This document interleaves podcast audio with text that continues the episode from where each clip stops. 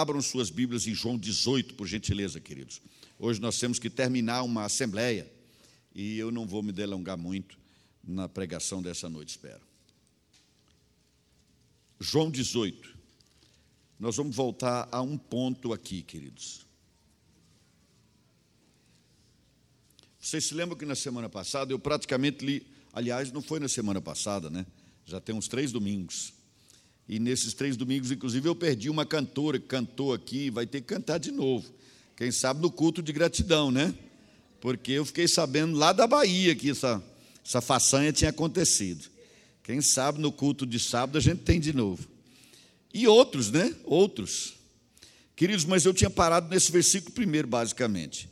Porque o evangelista João, ele não tratou do, daquele momento ali daquela extrema angústia de Jesus, quando ele passou o Cedron e ficou no Getsemane e teve aquele momento dificílimo, uma crise existencial profunda em que ele pede ajuda e a oração dos discípulos que infelizmente não oraram com ele.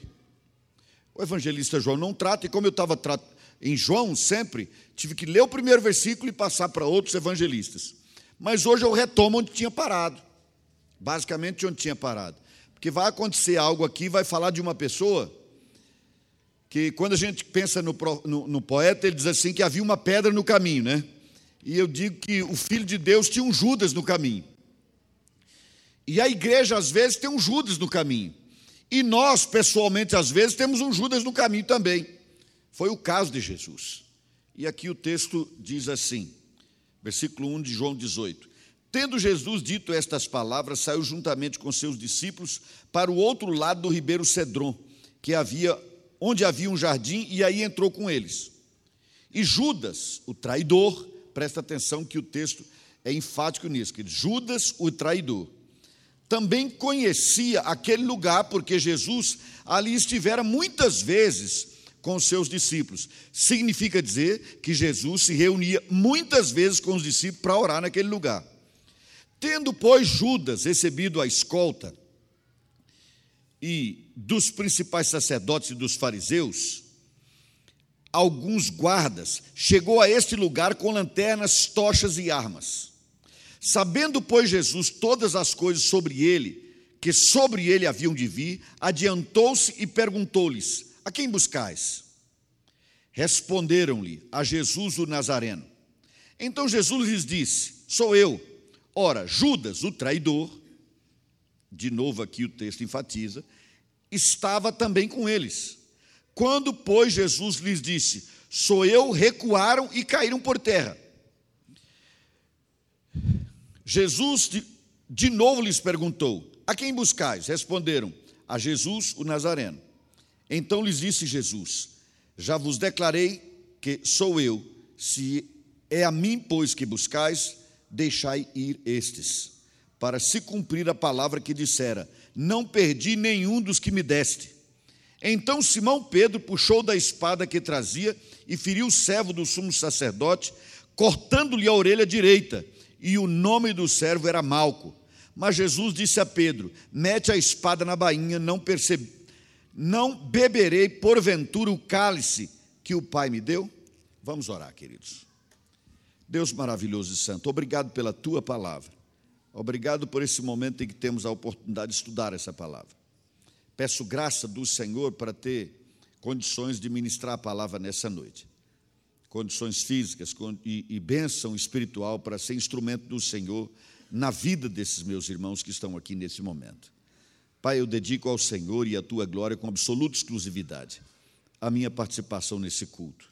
Deus, Seja louvado, seja bendito o teu santo nome. Obrigado por tua palavra. Fala conosco, Senhor. Fala conosco, em nome de Jesus. Amém, Pai. Amém. Meus amados, aqui nós temos uma situação interessante. Entra na história do Filho de Deus que se fez gente, Judas. E o versículo 2 chama, como eu já disse, Judas o traidor. Depois o texto reprisa Judas o traidor. É impressionante, queridos, que Deus se faça gente e permita que o filho dele, na sua caminhada, tenha que conviver durante três anos com um traidor, sabendo que ele era um traidor. Jesus estava informado sobre ele. Mesmo assim, Jesus não o expulsou. Jesus não tomou providência nesse sentido, porque aquele traidor estava lá para cumprir um propósito de Deus.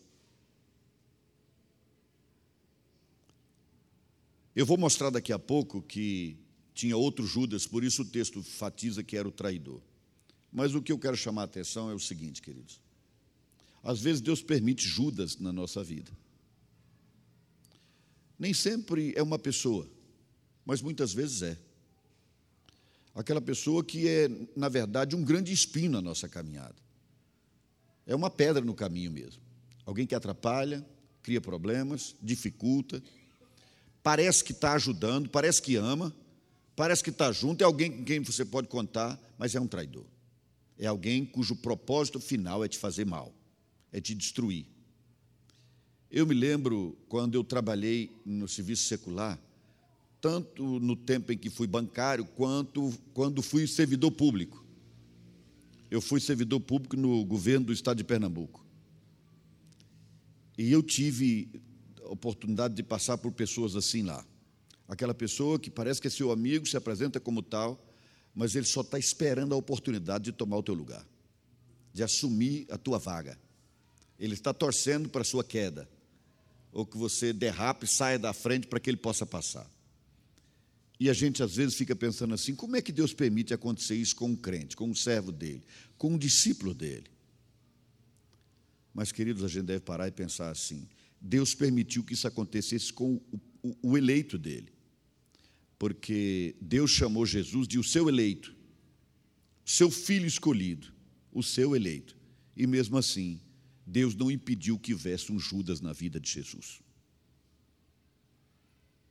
Significa dizer, querido, que quando você estiver enfrentando dificuldades, problemas com pessoas erradas ou com qualquer outro empecilho na sua caminhada, lembre-se do seguinte: não significa que Deus mudou o propósito dele em relação a você. E não significa também que Deus não esteja mais nessa caminhada e à frente dela e orientando essa caminhada. Vocês vão ver daqui a pouco no texto que vou mostrar que Judas era muito mais do que um mero ser humano na caminhada de Jesus. E Deus tinha dado permissão para isso. Porque o inferno não faz nada se Deus não permitir, queridos. Mas por que esse texto enfatiza, insistindo que Judas era o traidor? Porque nós temos mais Judas nessa história. Por exemplo, quando você lê Judas 1:1, aquele livro que tem o penúltimo livro da Bíblia, precede Apocalipse, tem o livro de Judas. Judas 1, versículo 1. Que Judas é aquele?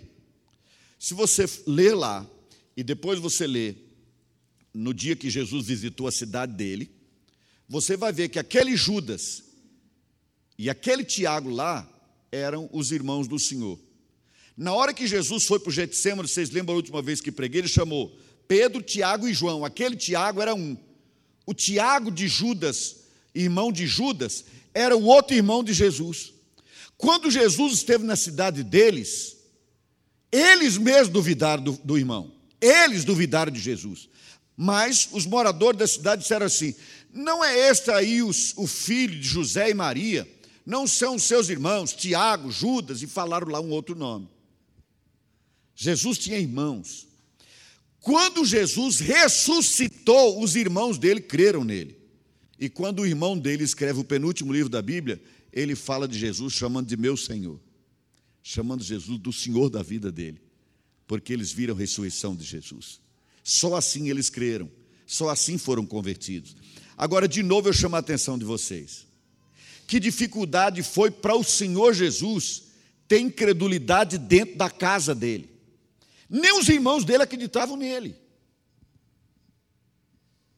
praticamente era uma carreira solo. Maria compreendia, mas ao mesmo tempo não entendia completamente. Ela observava aquilo e ficava sem entender completamente como naquele dia em que ele estava no templo e ela chegou, Maria, o Jesus, nós estamos te procurando, onde é que você estava? Mas você não deviam saber que eu tinha que estar na casa do meu pai? Ela não compreendia totalmente, nem José. Jesus tinha uma carreira muito difícil, quase solo, mas no que dizia respeito aos parentes, aos irmãos, eles não acreditavam nele, queridos, não acreditavam nele. Outra dificuldade, um Judas, uma família que não caminha junto, e ele tem uma obra para realizar que é tão grande que é a única saída para toda a humanidade. É a única saída para o ser humano perdido. Mas Jesus enfrentou isso. Você também pode enfrentar. Jesus não desistiu da sua família. E depois, dois, é interessante que vocês vão ver lá em Judas, veja no versículo 17 de Judas também. Lá só tem um capítulo, vê o versículo 1 e vê o versículo 17. No primeiro, ele se faz chamar de servo de Jesus. No 17, ele não se coloca como apóstolo, ele fala dos apóstolos, porque ele sabia que ele não era. Ele não era um apóstolo, mas foi alguém que o Espírito Santo autorizou a escrever um dos livros que nós temos como Bíblia hoje porque Jesus insistiu e a família dele se converteu. Deus tinha um plano para a família dele também, além dele. E ele então tem dois irmãos que se ingressaram na obra. Veja que coisa linda, queridos, que coisa maravilhosa, não é? O que aconteceu com Jesus. Era chamado de Judas o traidor, porque tinha outro Judas. Mas aí eu tenho algo mais para dizer sobre isso. Queridos, havia um Judas traidor, mas nem todo Judas é traidor. Então reparem. Você já ouviram algum alguém, já conheceu alguém com o nome de Tiago? Já, não é? Tiago era irmão do Senhor. Então, ter um filho com o nome do Tiago é uma coisa linda, porque afinal de contas, Tiago, né? É isso, Paulo? Tiago é o nome do, do irmão de Jesus. Quantos Judas vocês já conheceram pelo nome? Mas Jesus tinha também um irmão chamado Judas. Não é isso? Mas sabe o que acontece, queridos? Nós fixamos no coração que todo Judas é traidor. Sabe o que é isso? Preconceito. Meus irmãos, é impressionante. A gente gosta de acusar o preconceito nos outros, não é? Ah, o preconceito contra os negros, preconceito contra os pobres, preconceito contra os magos, contra os gordos, contra não sei mais quem. Mas, queridos, nós todos, se não vigiarmos, seremos todos tomados de preconceito. Eu confesso a vocês que se eu tivesse um outro filho, não ia pôr o nome de Judas nele. E eu não quero nenhum neto com o nome de Judas também. Mas vocês entendem, queridos, que há um livro na Bíblia chamado Judas. Mas o nosso coração é tendente a fixar-se naquilo que parece ruim, naquilo que é negativo. O grande problema é quando a gente faz isso pela vida fora. Tem gente que não consegue enxergar as coisas boas que estão acontecendo. Então elas se fixam sempre no que é ruim, sempre no que é negativo. É, a igreja está indo bem, mas olha lá do lado, viram lá que nunca consegui tirar nem aqueles armários? Olha lá atrás, nem, nem pintar, nem passaram nada naquela, naquela parede ainda. Puxa vida, olha aqui na frente, não rejuntou tudo, puxa, mas que coisa demorada. Algumas pessoas são assim, queridos. Mas nós temos que lutar com a graça de Deus para vencer isso para vencer isso. Se um discípulo de Jesus não é uma pessoa que pensa positivo, que pensa para cima, e que consegue ver o lado bom, ao invés de fixar-se no aspecto negativo, quem vai poder pensar em ter uma vida abundante, queridos? Quem vai poder? Mas algumas pessoas, por algum motivo, na história das suas vidas, foram tão marcadas por alguma coisa ruim, que a única coisa de boa que elas veem é na sua própria vida, ou no que elas fazem. E às vezes nem aí elas conseguem ver, mas não conseguem ver beleza no outro, bondade no outro, sucesso no outro, bênção na vida do outro. Nós fixamos na nossa mente que Judas é sinônimo de traição. Isso é um Judas. Isso é um Judas. Não é? Mas, amados, tem um Judas que escreveu um livro da Bíblia. Lembra disso? Finalmente eu digo o seguinte: tudo isso, a culpa é de Satanás. Mas até para falar dele, a gente pode começar falando que ele era um querubim da guarda. Porque antes de ser Satanás, o nosso inimigo era um anjo. Então, até para falar dele, a gente pode começar falando bem. De qualquer pessoa, você pode começar e terminar falando bem. da sua igreja, da sua célula. Ah, não gosto da minha célula. Lá só tem coisa ruim ou tem coisa boa? Ah, eu não gosto da música da igreja, tem hora que é muito barulho, só tem coisa ruim. Então passa por cima do que não é bom para você. Esquece o detalhe, caminha em frente. Percebe isso, querido? Não se fixe no que é negativo, porque essa é uma tendência ruim que o ser humano tem. Por isso os jornais, as revistas são sensacionalistas, porque quando eles fazem sangrar a ponta do jornal, todo mundo quer ler, porque está fixado na desgraça. O discípulo de Jesus tem que ser uma pessoa diferente, querido, que vai se fixar no que é bom, no que é bênção, no que alegra, no que é para cima. E é benção. Eu agora louvo a Deus de estar pregando aqui, porque sexta, de madrugada, quatro da manhã, a Ana estava tentando arrumar um hospital para me levar, e só não fui, porque ela também começou a passar mal. E a Ana Paula não podia ser acordada, que ia levantar para pregar para os meninos no, no, no, no congresso. Mas sexta-feira de madrugada eu estava indo para o hospital, passando mal. Uma intoxicação braba que tive.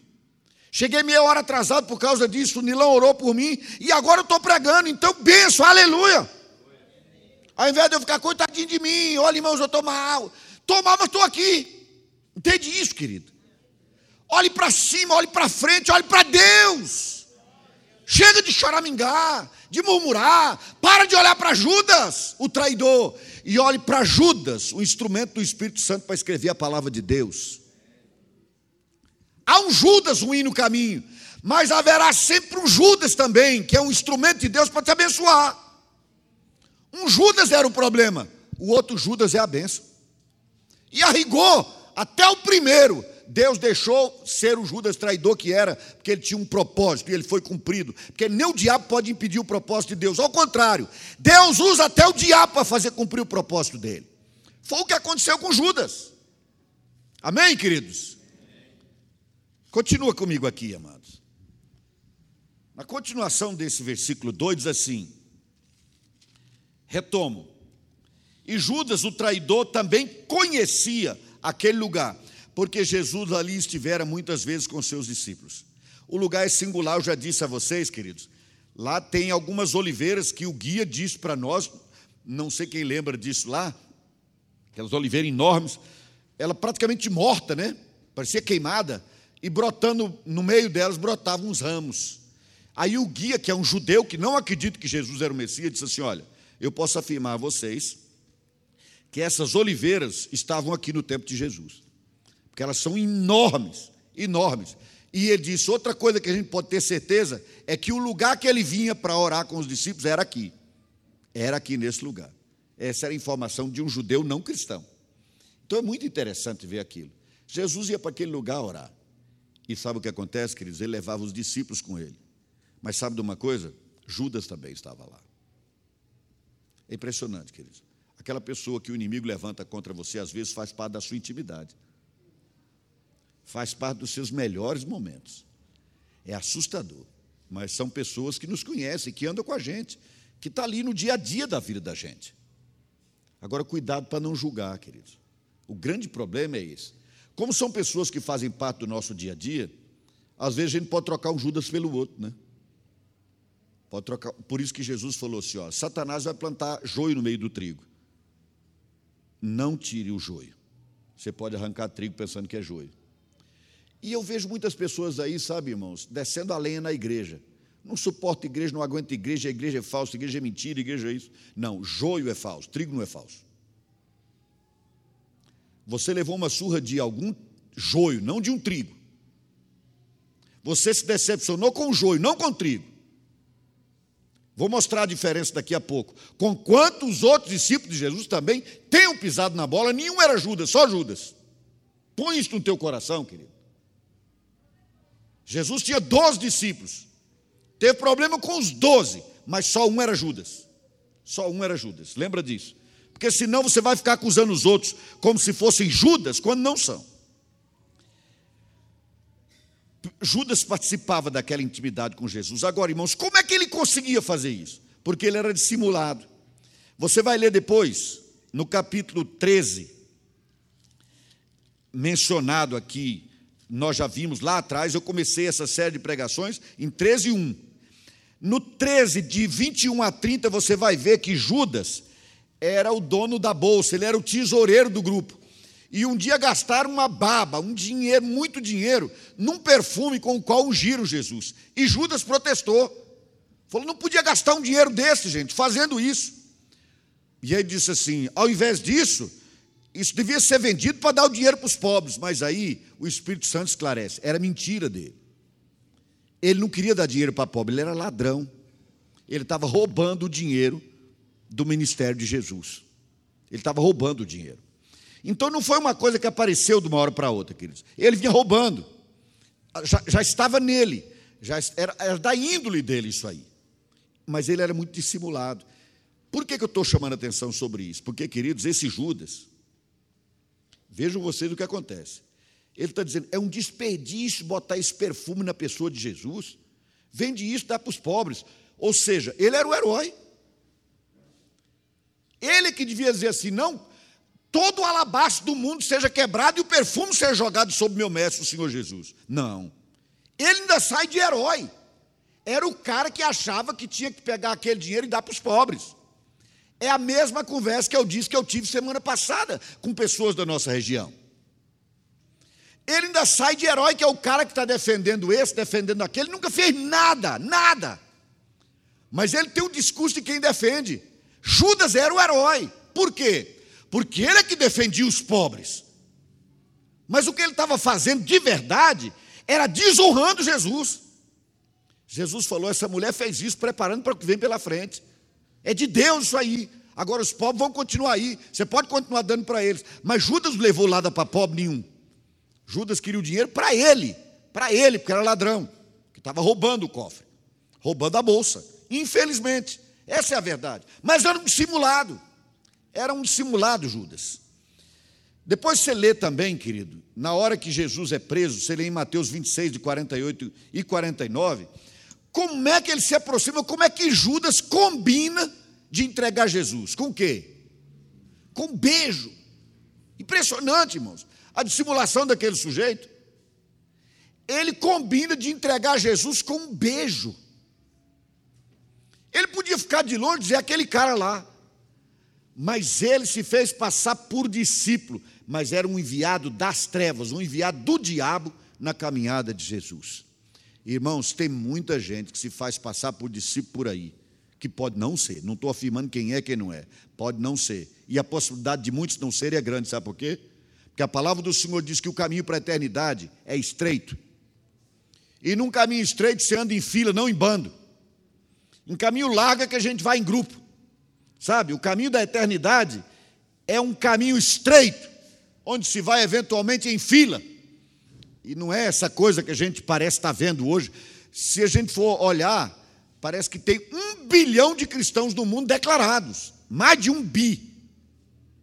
Irmãos, se houvesse um bilhão de discípulos de Jesus nesse mundo, ele não era o mundo que é.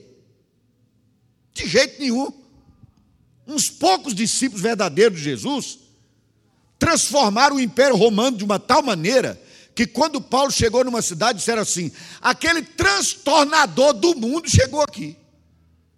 Um homem. Agora tem um bi no mundo, e o mundo está isso que está aí hoje, é porque não tem, irmãos.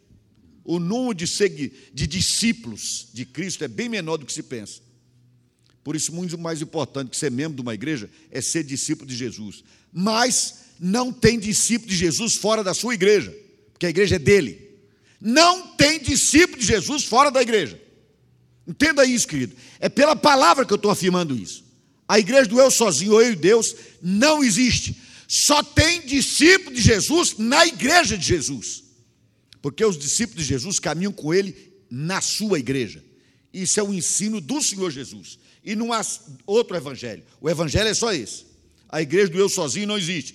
Igreja é isso aí mesmo, querido. Você enfrenta, tem problema, você topa um Judas pela frente, mas continua lá. Pode, mesmo que apareça um Judas, você está lá agarrado e firme, porque é a igreja do seu Senhor, do seu Salvador, é a igreja de Jesus. Versículo 3: Tendo, pois, Judas recebido a escolta dos principais sacerdotes e dos fariseus, alguns guardas chegou a este lugar com lanternas, tochas e armas. Tochas e armas. Impressionante isso, queridos. Sabendo, pois, Jesus, presta atenção, sabendo, pois, Jesus, todas as coisas que sobre ele haviam de vir, adiantou-se e perguntou quem buscais. Irmãos, aqui presta atenção numa coisa muito importante. A existência de Judas não surpreendeu Jesus. Não surpreendeu. Agora eu vou, vou chamar a atenção de vocês, não vou ler o texto, porque nós ainda temos um final de assembleia ao final desse culto aqui. Mas você se lembra quando Jesus foi transfigurado? Depois você vai ler em Lucas 9, você vai ver isso. Quando Jesus foi transfigurado, queridos, duas pessoas apareceram para conversar com ele: Elias e Moisés. Sobre o que Elias e Moisés conversavam, que Pedro disse. Pedro gostou tanto da conversa que ele disse: Senhor, não vamos sair daqui não. Vamos fazer três tendas. E aí nós vamos morar por aqui mesmo. Os dois conversavam o que com Jesus? Vocês se lembram, querido? Porque tinha um assunto tratado. Eu sei que é um detalhe, a gente esquece, né? Irmãos, os dois falavam, conversavam com Jesus a respeito da partida dele de Jerusalém. Foi isso que eles conversaram. Vê lá no texto de Lucas 9. Os dois conversaram com Jesus sobre os próximos dias. Vê que coisa impressionante, queridos. Havia um Judas no caminho de Jesus, mas havia um pai cuidando dele a ponto, a ponto de Moisés e Elias aparecerem para conversar com ele numa, num momento sublime, impressionante, incrível momento aquele. Para falar sobre o que vinha pela frente. Então, quando Judas apareceu, Jesus já sabia. Eles conversaram sobre o que vinha pela frente. Jesus estava ciente de tudo aquilo. Judas não foi uma surpresa na vida de Jesus. Por quê? Porque ele prestou atenção no que Deus vinha dizendo para ele. Ele estava atento a tudo que estava escrito a respeito dele. Tanto que nesse próximo, nesse evento aí, vai ter um momento que ele diz: ah, seja assim, para que se cumpriu o que foi dito. O que foi dito? Que eu não perderia nenhum, exceto o filho da perdição porque ele sabia o que estava previsto. Meus irmãos, meus amados, quase tudo que nós precisamos saber para ter uma vida vitoriosa com Jesus já está escrito. E a gente já ouviu em algum sermão, em alguma pregação, em algum estudo bíblico, mas a gente age como se fosse uma imensa de uma novidade. Oh, você encontra uma pessoa, ela está acabada, arrasada, porque o diabo tentou puxar o tapete dela. Aí agora ela se acaba como se fosse uma abandonada de Deus. Quantas vezes a Bíblia diz, queridos, que o diabo vai nos atacar e que nós vamos resistir a ele? Jesus falou assim: no mundo vocês terão vida abundante, feliz, sem problema, sem dificuldade. Foi isso que ele disse. Não, ele disse o quê? No mundo tereis o quê? Aflições. Mas levanta a cabeça e tenha ânimo. Porque eu venci o mundo e vocês vão vencer também. Levanta a cabeça, tenha ânimo. Irmãos, o Senhor nos prepara, o Senhor nos avisa, mas a gente age como se fosse uma surpresa. Como é que aconteceu isso comigo? Quantos de nós não sabemos, queridos, que a igreja não é formada só de trigo, tem joio pelo meio? Todos nós sabemos, mas cada vez que aparece um joio na vida da gente, a gente age como se. Ou cada vez que um crente, um trigo mesmo, age como gente que é e nos decepciona, Parece que Deus nos abandonou, a igreja não presta mais, Deus não é Deus, eu não quero igreja. O que, que há? Jesus não ficou surpreso, também não devíamos ficar. Porque praticamente tudo o que acontece com a gente está avisado. Se você conhece a Bíblia, você está avisado. Jesus não surpreendeu com Pedro, com, com Judas, querido. Ele sabia tudo. Pois bem, o texto continua falando de Jesus e tal, mais uma vez no versículo 5. Judas é chamado de o traidor, e aí diz assim, queridos. É, aliás, eu acho interessante isso aqui, porque o texto diz assim: ora, Judas, o traidor, estava também com eles. Eles quem? Os inimigos. Os inimigos. Pode escrever isso, queridos. Cedo ou tarde, Judas mostra a cara. Pode ficar tranquilo. Espera no Senhor. Ore. Descanse no Pai. Deixa o Pai cuidar. Porque cedo ou tarde, Judas mostra de que lado ele está. Não dá para esconder para sempre. Ele era tesoureiro, ele ia para a reunião de oração, ele estava lá com Jesus, fazia tudo aquilo, mas não tem saída. Uma hora ele mostra a cara. E na hora que ele mostra, agora ele se denunciou. Agora todo mundo sabe que ele é um ladrão. Todo mundo sabe que ele é o Judas. Todo mundo sabe que ele é o enviado de Satanás. Ele não consegue enganar mais. Ninguém engana para sempre, queridos. Ninguém vai enganar a igreja de Deus para sempre. O, o, Judas, o joio, mais cedo ou mais tarde, mostra-se como joio e não como trigo, esteja certo disso. Judas teve que se, se autodenunciar. Quando, pois, Jesus lhes disse: Sou eu, recuaram e caíram por terra. Agora vamos lá, queridos. No versículo 8, há um pulinho aqui. Diz assim: Já vos declarei que sou eu. Se a mim, pois, que buscais, deixai ir estes. Irmãos, o que Jesus está fazendo aqui é simplesmente algo maravilhoso. Jesus sabia que estava indo para a morte. Ele estava com os discípulos. Quando eles chegaram e prenderam Jesus, falou: gente, vocês estão procurando a mim. Então não prendam meus discípulos. Não leve os discípulos. Que apelo interessante esse, querido. É comigo o problema de vocês. Então leve a mim, já tem a mim. Deixa meus discípulos em paz. E isso volta ao ponto como eu comecei, em João, João 13, 1, que diz o quê? Veja o final do versículo 1 do capítulo 13. Tendo amado os seus que estavam no mundo, amou-os até o fim, até o último momento. Depois, lá na cruz, sobre os próprios algozes, Jesus diz: Pai, perdoa, eles não sabem o que estão fazendo. Perdoa esses que estão me matando, eles não sabem o que fazem. Jesus é incomparável, queridos. Não há como conhecer Jesus e não se apaixonar por Ele. Não há como conhecer Jesus e não querer ser liderado por Ele.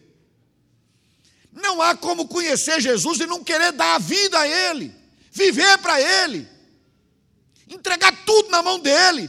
Por isso o ímpio não entende por quê. Depois de uma semana inteira de trabalho, a gente vai para a igreja aprender mais sobre Jesus.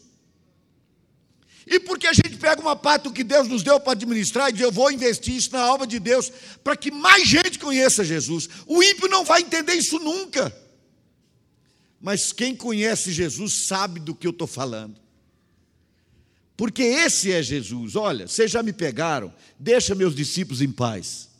Deixa eles de boa, porque era a mim que vocês estavam procurando. E agora aqui, queridos, vai acontecer um negócio, é, algo meio estranho. Ele diz assim: olha,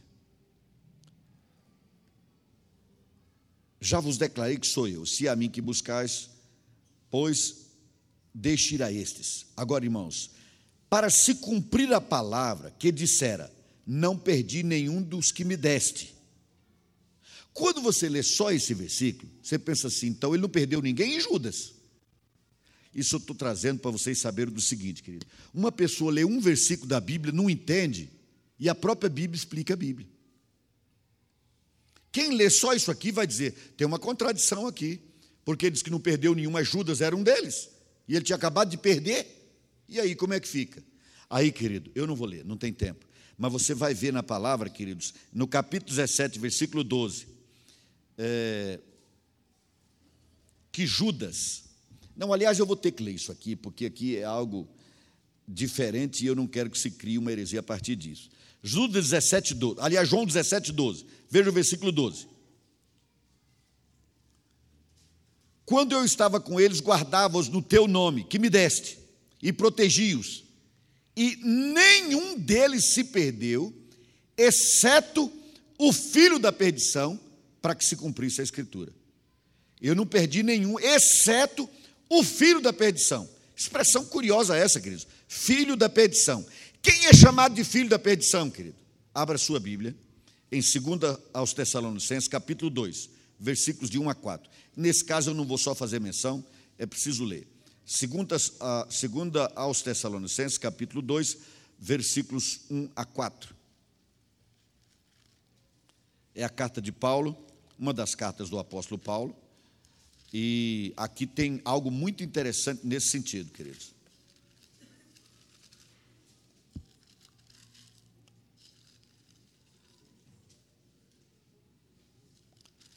Segundo aos Tessalonicenses, capítulo 2.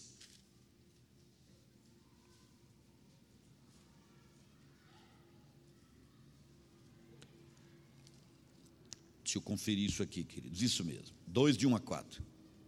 Irmãos, no que diz respeito à vinda de nosso Senhor Jesus Cristo e à nossa reunião com Ele, nós vos exortamos a que não vos demovais da vossa mente com facilidade, nem vos perturbeis, quer por espírito, quer por palavra, quer por epístola, como se procedesse de nós, supondo tenha chegado o dia do Senhor. Presta atenção.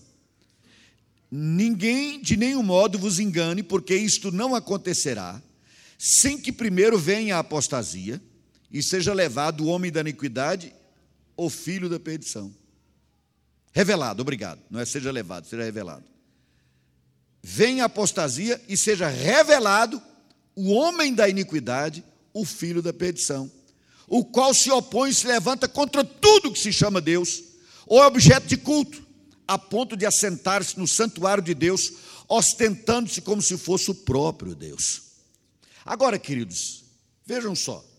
Há um texto que nós já trouxemos aqui antes que diz assim: que naquele momento Satanás entrou em Pedro. Satanás entrou em Pedro, não, em Judas, obrigado. Satanás entrou em Judas. Mas, irmão, Judas era o filho da perdição. Eu não posso fazer uma afirmação categórica, mas o anticristo que se levanta contra tudo que se chama Deus, também é o filho da perdição. Se não era o mesmo, no mínimo era irmão ou parente. Entende o que eu estou querendo dizer, queridos? Não era um homem comum, não era uma pessoa qualquer, era o filho da perdição, era filho da iniquidade. Não tomo Judas como uma pessoa comum. Aí diz: não, mas ele é uma pessoa comum que Satanás entrou nele. Mas ele já era filho da perdição antes de Satanás entrar nele. E veja que um demônio não entrou nele, o próprio Satanás é que entrou nele. Isso é uma curiosidade, queridos, porque isso não acontece em outras circunstâncias na Bíblia.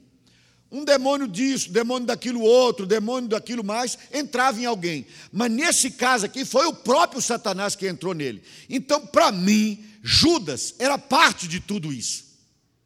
Era parte, não sei exatamente o que ele era, mas que ele era uma pessoa comum, não era mas ele se passava por pessoa comum. Agora presta atenção.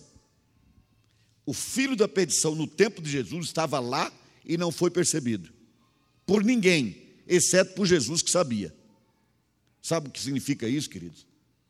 Quando se aproximar a vinda de Jesus e o filho da perdição se manifestar, é bem possível que engane a muita gente. Não vai saber que é o filho da perdição. Esse caminho de engano tão claramente escrito na Bíblia, que a palavra do Senhor diz que no final, o próprio Satanás, ele não vai tentar, ele vai fazer descer fogo do céu. Para quê? Para enganar, se possível, até os eleitos. Vocês entendem aí, queridos, a razão pela qual essa igreja se preocupa tanto em pregar a Bíblia, ensinar a Bíblia? Irmãos, nós temos nos esforçado a exaustão nessa igreja, em todos do Ministério A1, para ensinar a Bíblia. Porque a palavra de Deus é o caminho por meio do qual você vai discernir uma coisa da outra. Não, o Espírito Santo vai orientar. Ora, se fosse tão fácil assim, não precisava da palavra e no final os eleitos, o Satanás não arriscaria tentar enganá-los. Os eleitos sabem a diferença, queridos, porque a palavra denuncia, a palavra mostra debruce-se sobre a palavra de Deus, estude a Bíblia, exija que o pregador que estiver pregando para você pregue a palavra de Deus. Se ele não fizer isso, não escuta, não, vai embora para casa. O dia que os pregadores desse ministério pararem de pregar a palavra de Deus, troca de igreja. Se algum dia esse ministério não tiver mais compromisso em ensinar a Bíblia, então não é mais a igreja de Jesus. Sai dele e vai procurar um lugar onde você aprenda a Bíblia. É assim que é, queridos. Porque Satanás está solto e o tempo da vinda de Jesus se aproxima. Nós cremos nisso, nós temos pregado isso. Há sinais que evidenciam isso. Pode ser hoje, pode ser daqui a uns anos, mas pode ser hoje. Nós temos que estar preparados, queridos, porque o inimigo vai tentar enganar gente que vive, se alimenta de milagre, sem se alimentar da palavra de Deus. São aqueles que mais facilmente são enganados. A pessoa está tão desesperada para resolver o problema financeiro, para ter a cura de um parente, para resolver um problema familiar, que ele está atrás de um milagre, não interessa quem. Aí sai atrás de profeta, profetiza e quem mais puder ajudar. Agora a pessoa não conhece, não andou com aquela. Não, mas fulano de tal falou que é muito bom. Fulano de tal diz que pode confiar que é boa pessoa. Quem falaria mal de Judas? Eles confiavam tanto nele que ele foi eleito tesoureiro, ou nomeado pelo próprio Jesus, ou foi escolhido por todo mundo ou nomeado por Jesus. Mas estava lá. Cuidado, querido, muito cuidado, porque ele era o filho da perdição, e o filho da perdição vai voltar a se manifestar. Não sabemos quando, mas uma hora ele tem que estar aí. Tem uma história de um cara que estava sentado no avião, e aí o outro ficou olhando, olhando assim para ele, viu que era um artista famoso, né? Ficou olhando, olhando. E aí, nessa hora, a pessoa diz: É, sou eu mesmo, eu tenho que estar em algum lugar, né? É mais ou menos isso, querido. O, o, o anticristo vai ter que estar em algum lugar, alguma hora. O filho da petição, uma hora, vai ter que estar aí. E se ele já estiver no nosso meio? Quem vai saber? Quem tem vida com Jesus e conhecimento da palavra, ponto de discernir e dizer, por aqui eu não ando. Irmãos, nós estamos numa geração que a absoluta maioria dos crentes segue quem anuncia milagre. Não era diferente no tempo de Jesus, não. Jesus estava ensinando o reino, eles não estavam atrás de aprender sobre o reino, estavam atrás do pão que ele tinha multiplicado e eles queriam mais. É a nossa geração até hoje, queridos. Nessa igreja tem milagre, naquele lugar tem não sei o quê, ali tem mais não sei o quê, e acolá e mais não sei onde. Vai para a palavra, queridos. Erro das pessoas até o século XVI, quando houve a reforma protestante. As pessoas estavam procurando Deus na igreja. Deus se revela na palavra, não na igreja, é na palavra, queridos. Vai para a palavra. Conheça Deus na sua palavra. Porque o tempo que nós estamos vivendo é um tempo difícil, muito difícil. Não é estranho que tanta gente chegue e tanta gente saia, né? Agora, para descontrair um pouco, querido, me fez lembrar de uma situação que eu passei que é, é esquisita, mas eu vou contar para vocês. Eu estava voltando numa viagem fora do Brasil, acho que eu estava em Portugal, não tenho certeza. Estava voltando para cá. Viagem longa e tal. E eu percebi que a mulher do meu lado eu conhecia. Era uma moça loura assim, eu falei, conheço essa loura. E eu fiquei tentando lembrar, né? De onde eu conheço essa mulher? Era uma moça jovem. E eu fiquei tentando, aí lembrei, falei, ah, é a funcionária da locadora da 13. Eu morava aqui na 16 do Lago e tinha uma locadora, naquele tempo que ainda tinha locadora, né? tinha locadora da 13. E uma hora eu virei para ela e falei: Você é uma moça que trabalha na locadora da 13 do Lago Sul? Ela disse: Não, não sou, não, não sei nem o que é locadora da 13. Aí eu disse: Mas você parece muito. E calei, né? Deu vacilo, calei. Um dia eu estou em casa vendo televisão, aparece a moça da locadora da 13, numa novela, que ela era uma dessas artistas aí da Globo, e eu pensei, essa mulher deve ter ficado num trauma. Né? Ao invés de dizer, você é aquela artista, não, você é da locadora da 13. A Ana disse, só você mesmo para dar um vacilo desse. Mas depois que sai da televisão, querido, lá fora todo mundo é todo mundo, né? não tem disso não. Para mim era só a locadora da 13. Mas vamos fechar aqui, queridos, essa nossa prosa. Irmãos, há uma coisa assim, muito interessante ainda, que me chama a atenção em Mateus 26, 50, é o fato de Jesus chamar Judas de amigo. Vocês acham que Jesus estava sendo irônico, irmãos? Talvez sim, estava sendo. Não sei, mas eh, pelo contexto, pelo contexto todo, eu, tenho, eu fico mais com a ideia de que Jesus estava dando mais um gesto de amor. Judas, nós fomos amigos, por que você fez isso? Você teve toda a chance de mudar, mas você não mudou. Não é? Por que você fez isso, amigo? Jesus chamou Judas de amigo. Ok. Finalizo. Então Simão Pedro puxou uma espada. Epa! Simão Pedro puxou uma espada que trazia, não era um canivete. Pedro não estava com um canivete escondido no bolsinho da calça. Pedro estava com uma espada. Espada não é uma coisa que você esconde. Agora, que coisa curiosa, irmãos. Onde é que eles estavam indo, irmãos? Para onde, onde Jesus estava indo? Para um lugar de oração. E um dos discípulos dele estava com o quê na cintura? Ou nas costas, não sei, se ele era tipo um, um, um sei lá. Mas ele estava, não era com a faquinha, um canivetinho. Ele estava com uma espada, irmãos. Mesmo que fosse a menor das espadas, era uma espada. Agora, irmãos, veio uma pergunta para a qual não tenho resposta. Por que Jesus não mandou Pedro tirar essa espada na hora que ele estava vindo para a reunião de oração? De onde é que eles estavam vindo para começo de conversa, querido? De onde é que eles estavam vindo quando Pedro trazia uma espada na cintura? Da ceia. Eles estavam na ceia e Pedro armado. Não tenho resposta para isso, sinceramente, não entendo isso. Eu vou esperar a eternidade para explicar isso. Pedro veio armado para a ceia, e depois ele foi armado para a reunião de oração. E o que é pior, sacou da espada e cortou a orelha do sujeito chamado Malco. Decepou a orelha dele fora. Ele queria partir para a briga. Por que, que Jesus não impediu? É que é a minha pergunta. Porque Pedro usava a espada, eu sei por quê. Pedro, assim como os outros, ainda acreditava que Jesus ia dizer: chegou a hora, passa a mão na espada, vamos para a briga. O general se levantou, agora nós vamos para a briga mesmo contra os romanos. Chega de opressão. Era isso que Pedro esperava. Essa foi a decepção dele. Ele pensou que a hora que ele sacasse a espada, cortasse a orelha de, alguém, Jesus já saía logo dando a rasteira em alguns, sabe? Vocês não se impressionam, queridos, que alguém passe três anos com Jesus e tem uma mentalidade dessa ainda, de achar que a coisa se resolve na base da espada. Não bastou tudo que Jesus ensinou, meu Deus. Não, aqui se resolve na espada sacou, cortou a orelha do camarada. Jesus pôs a orelha de volta. Nem assim desistir de levar Jesus. Que impressionante, né? Ele fez um milagre ali, irmãos. Na loucura de Pedro, mais um milagre. Botou a orelha do sujeito de volta.